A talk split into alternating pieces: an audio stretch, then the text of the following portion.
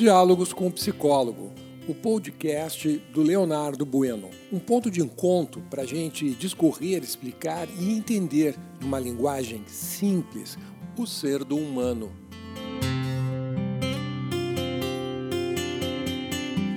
Bom dia, eu sou o teu psicólogo Leonardo Bueno.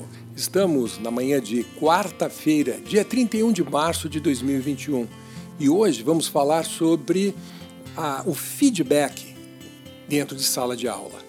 É, pelo visto, hoje vai ser, né, ou esta semana vai ser a semana Isamitiba.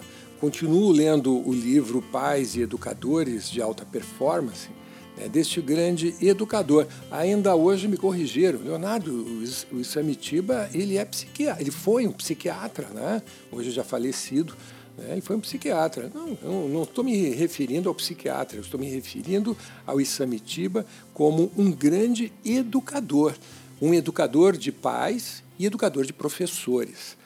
Né?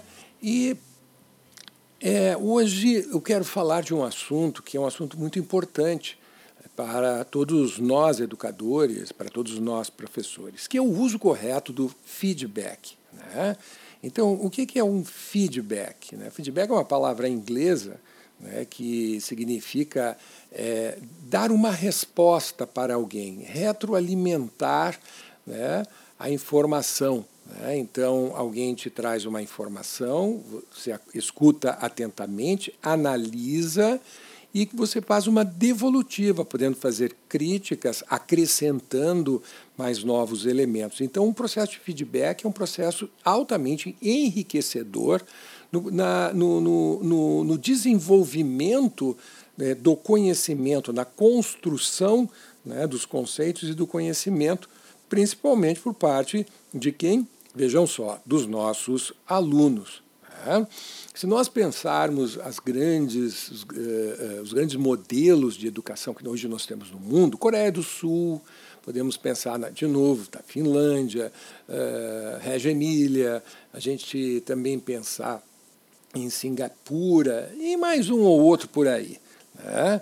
Os professores eles são uh, quase que doutrinados treinados de forma exasperante nestas técnicas. Então significa que esses professores eles dominam estas técnicas. É, fazer o uso delas é como é, usar um guardanapo à mesa, escovar os dentes, já está entranhado na forma deles de praticar o ensino né, para a aprendizagem. Né. Eles não pensam, eles simplesmente já colocam em prática, virou um hábito. E o feedback é um deles.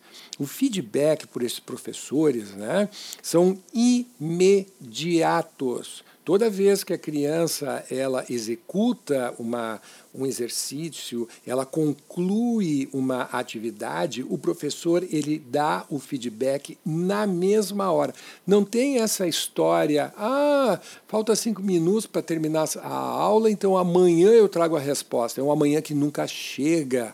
Lembro né, do meu período de ainda na, nas faculdade, na minha faculdade que fiz de psicologia, também na época chamado segundo grau, primeiro grau, que o professor quando questionado, né, ou, ou, enfim, o aluno tinha alguma dúvida, acredito eu que ele não, não, não tinha a resposta, não sabia responder. Sempre vinha com essa mesma desculpa.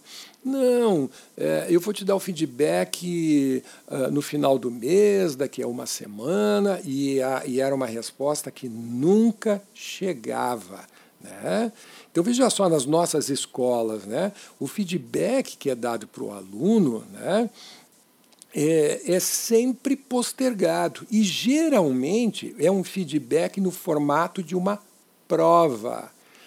Eu, é, as provas elas têm como, como grande objetivo é, é avaliar o aluno para ele mesmo, de tal maneira que ele possa ter noção, né, a partir da, da nota que ele está tirando, né, se ele realmente está sendo um bom estudante ou não. Então, o que a escola quer ou pretende avaliar é se o aluno ele está correspondendo com o conhecimento da decoreba. Né? E, e, isso sempre o quê? Ele estuda lá, daqui a 15 dias, daqui a um mês, vai ter uma prova daquilo que ele uh, uh, aprendeu em sala de aula hoje. Né? Então, é, é, um, é um sistema retardado. Retardado no sentido de ser lento, moroso, né? retardatário, o aluno ele já está lá na frente e os professores com um modelo não só de avaliação, de sala de aula, de provas, né, mas principalmente do dia a dia do aluno. Então, quando o que é o efeito psicológico de um feedback feito de forma imediata, isso provoca mais engajamento por parte do aluno.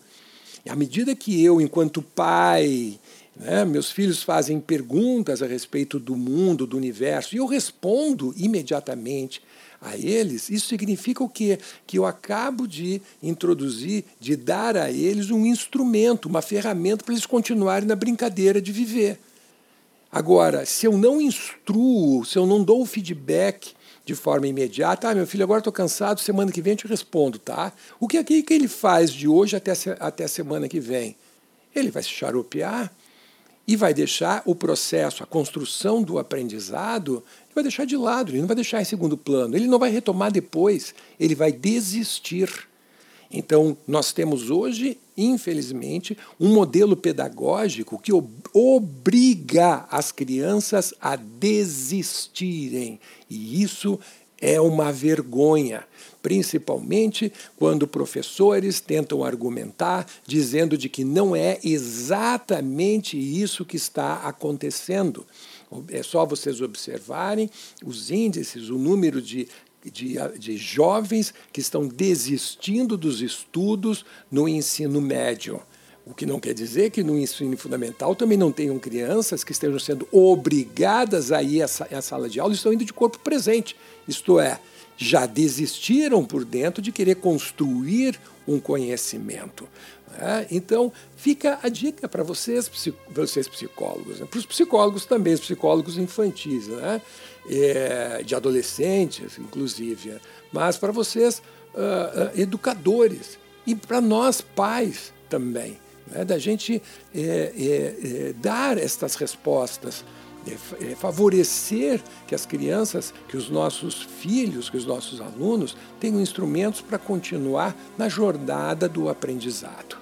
Tá bem?